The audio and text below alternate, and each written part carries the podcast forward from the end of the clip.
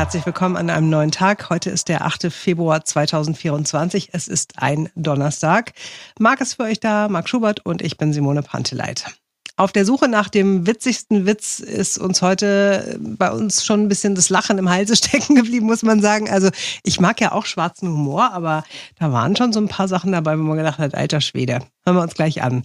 Und äh, witzig hat der regierende Bürgermeister sicherlich nicht gefunden, was der Spiegel online über ihn geschrieben hat.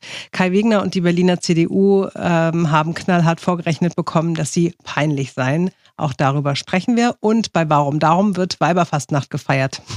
Also auch diese Antwort äh, muss sein auf die Frage, warum eigentlich Weiberfastnacht gefeiert wird. Die Suche nach dem witzigsten äh, Witz Berlins zuerst. Heute gab es zwei Runden bei uns in der Show mit den Einreichungen von Ihnen und euch. Äh, wir machen das heute mal anders. Also ihr hört das, was live im Programm war.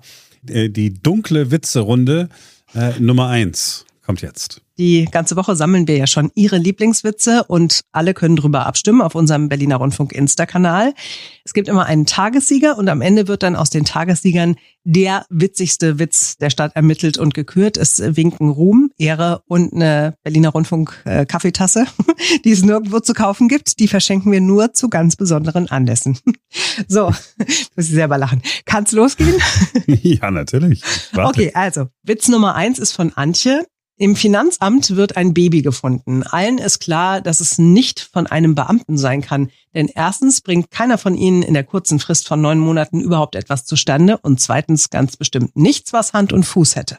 Boah, heute ist aber echt böse. Warte ab, es kommt noch besser. Claudia aus Niederfino hat geschickt. Alle sagen, ich lispel, aber das stimmt gar nicht. Hier ist der Beweis. Baum. also, also heute ist aber wirklich. Unsere Hörer haben einen, einen schwarzen Humor. Ja, muss man sagen. So. Ja. Und, und äh, wir haben auf jeden Fall Frauen in der Überzahl bei der Einsendung von Witzen, aber es gab auch Witze von Männern, zum Beispiel von Mirko aus Zeuthen.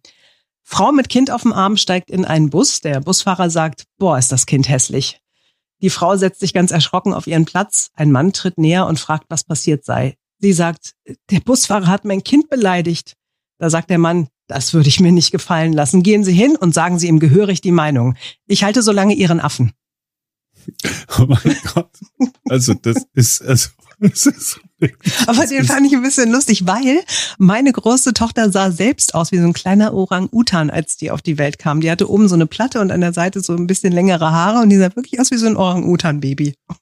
Oh, ich, bin, ich bin jetzt aber wirklich also, das, das hat mich jetzt, ja, ein bisschen. Gute Laune am Morgen und so weiter. Man möchte schön den Tag starten. Und dann, boah, seid ihr alle hart. ja, wir haben äh, die ganz harten Witze. Äh, da war einer dabei, den haben wir einfach rausgelassen, weil irgendwie allen war so, oh, oh nee. Das, hm. das geht nicht, das, das kann man nicht machen. Das heißt, äh, alles das, was ihr sozusagen hört, ist schon die entschärfte Variante. Aber Runde zwei, die war viel leichter viel angenehmer, viel witziger. Dankeschön an alle, die Witze geschickt haben, wie zum Beispiel Nancy, Omid und Lisa. Kommt ein hm? Elefant in ein Pralinengeschäft. Die Verkäuferin fragt, was möchtest du gerne? Sagt der Elefant, einmal rumkugeln bitte. Ja, aber nicht hier. Wow, den kannte ich irgendwoher aus der Kindheit. und der ist süß, oder? Der ist wirklich süß. süß, ja. So, Linchen hat den hier per Insta geschickt. Beim Elternabend sagt der Lehrer, Ihre Tochter Cindy kann weder addieren noch dividieren. Die Mutter? Latein ist egal, Hauptsache sie kann gut rechnen. so viel Wahres dran. Birgit aus Mahlsdorf. Ein Fuß und ein Auge liegen im Gras. Sagt das Auge, ich gehe jetzt. Antwortet der Fuß, das will ich sehen. Wow, nice. Das ist nice. So, und uns hat noch folgender Witz erreicht per WhatsApp-Sprachnachricht. Das ist ein Schlafsaal in Russland. Das sind fünf Doubles von Putin und Pennen. Kommt der Geheimdienstoffizier rein, sagt, äh, Kameraden, Genossen, ich habe eine gute und eine schlechte Nachricht für euch. Auf Putin wurde ein Attentat verübt.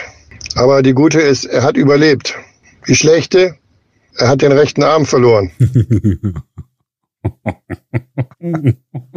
Der gefällt dir, ne? Ja, der gefällt ja, dir. Natürlich gefällt er mir. So, also, äh, Witz erzählen im Radio funktioniert offensichtlich ganz gut. Ich habe gedacht, das ist von gestern, wer macht denn sowas noch? Aber es läuft, ne?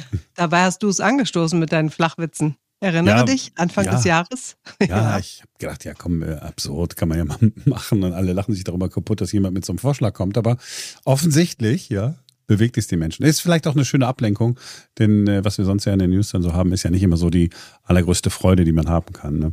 Mhm. Ganz kurz noch, äh, wegen der eingereichten Witze. Ich habe gerade noch einen gesehen, ich weiß nicht, ob Manni uns den geschickt hat, aber dein Freund Manni, ne, der mit den Flachwitzen und dem ja. Flachwitzkalender, der sich doch selbst einen Witz ausgedacht hat, wie ja. ein Mexikaner ohne Auto heißt. Oder, Carlos, ne? ja. Genau. Den hat uns jemand geschickt, diesen Witz. Also entweder es gibt ihn schon oder Manni hat ihn geschickt oder Manni und unser Hörer sind auf die gleiche Idee gekommen. Hm. Hm, das muss, geklärt, das muss geklärt werden. ja. Jetzt aber erstmal zu einem anderen Thema. Es geht um die, Zitat, peinliche Hauptstadtpartei CDU.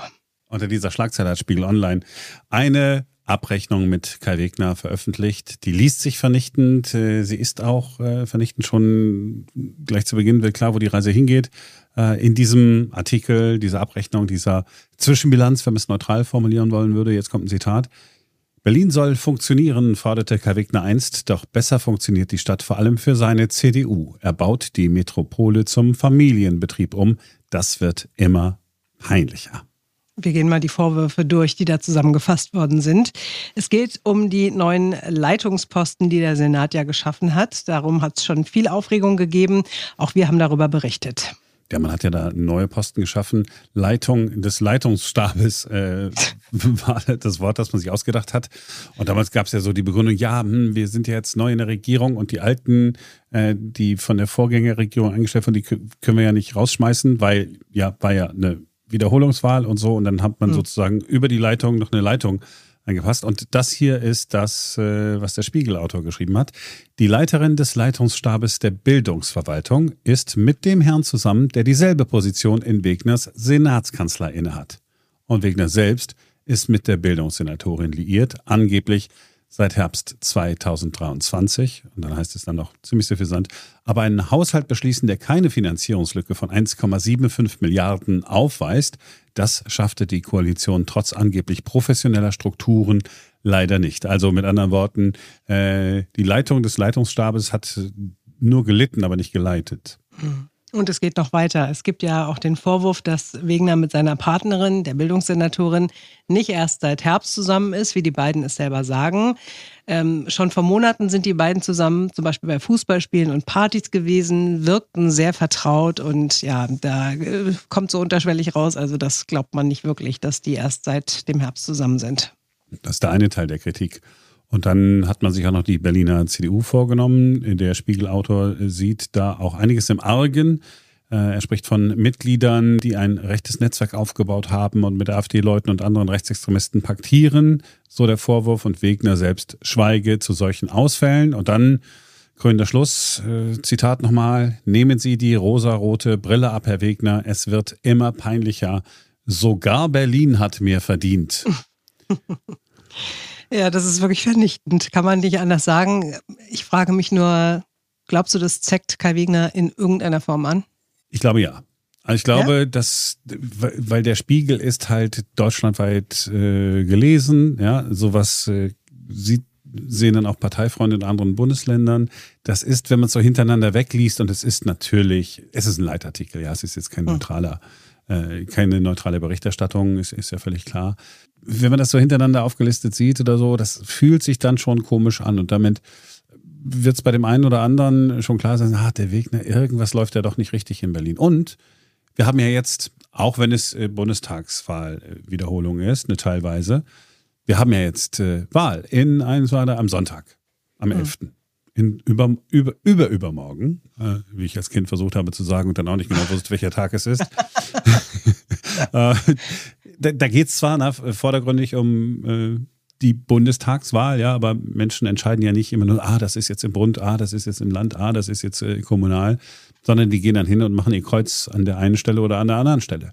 Und wenn nur bei dieser Testwahl, wenn man sie so nennen äh, will, die ja nicht für ganz Berlin repräsentativ steht, aber wenn da jetzt zum Beispiel die CDU deutlich schlechter abschneiden würde, als in äh, als bei, bei beim ersten Versuch äh, richtig zu wählen, dann wäre das schon was, ne? Wo wo dann auch mal ein Friedrich Merz äh, oder sonst jemand im Konrad Adenauer sagt, sag mal Wegner, was machst du da eigentlich? Ich halte dagegen. Also ich glaube erstens, dass am Ende von den paar People, die da jetzt nochmal wählen sollen, ähm, nicht alle den Spiegel lesen.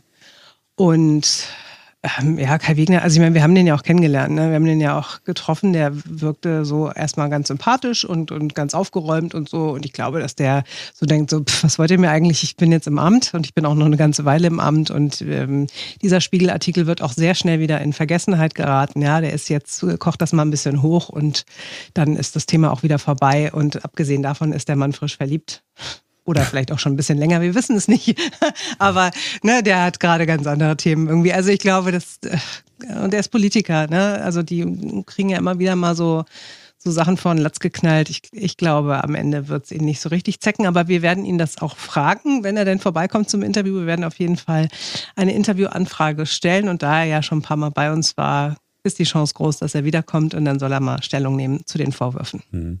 Wegner, ich, ich, habe den Eindruck jetzt über die Jahre, ähm, die ich ihn kenne, das ist schon jemand, der, auch wenn er natürlich spricht wie ein Politiker, äh, weil es, weil es sein, sein Job ist und weil er das ein oder andere Mal äh, ausreichend äh, antwortet oder so. Aber mein Eindruck ist schon, dass es, dass er ein, ein Mensch geblieben ist. Ja, also mhm. ne, so und dass ihnen das dann schon so ein bisschen nahe geht und wenn erstmal der Spiegel was geschrieben hat, dann kommt als nächstes der Tagesspiegel. Äh, wir reden heute dann darüber, dann kommen die nächsten und plötzlich äh, tritt man da so eine so eine Welle los. Mal sehen. Also es würde mich freuen, wenn wir ihn einladen können. Das das Coole mhm. ist doch, ähm, dass man die Menschen hört, wenn man den einen Vorwurf macht, dass man nicht nur so Sachen raushaut. Ich kann das ja auch ganz gut. Ne? Wir sitzen dann hier so und dann hauen wir einen raus, zack, zack, zack, Vorwurf, Vorwurf, Vorwurf. Und wenn man dann äh, fair dem anderen die Gelegenheit gibt, äh, was zu sagen, dann, dann passt das ja ganz schon. Und der Eindruck ist auch, wenn man diesen Artikel so liest, das ist jemand, der hat äh, überhaupt keinen Bock auf Berlin. Also dem reicht's jetzt. Ja, äh, was man ja verstehen kann, äh, ne, wenn, wenn, Dinge nicht funktionieren, auch Bürgerämter, die nicht funktionieren, sind auch wieder Teil des Artikels, findet man ja online. Ähm, da ist äh, so Tabula rasa gemacht. Da hat er eine.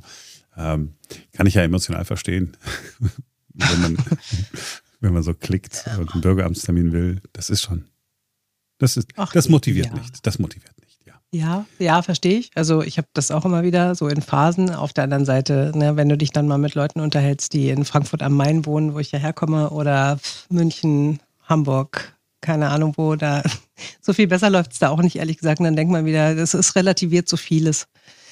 So, es, es ist in Berlin nicht alles geil, aber anderswo halt auch nicht. Ja. Ja, und die anderen haben den Nachteil, dass sie nicht in Berlin wohnen. Das muss, halt, muss ja. Eben. das ist ja egal, dass es ja gut läuft, aber wenn du rauskommst aus dem Bürgeramt, bist halt nicht in Berlin, sondern in Frankfurt. Ich meine, das ist erstmal Pech. Vorsicht, Freundchen.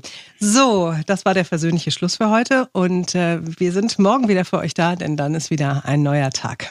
Ja, ja, ja, bestimmt. Aber vorher müssen wir doch, weil heute Ach so, habe ja? ich schon den Sack zugemacht, obwohl er noch gar nicht zu ist. Das wollen wir ja, ja nicht auf gar keinen Fall.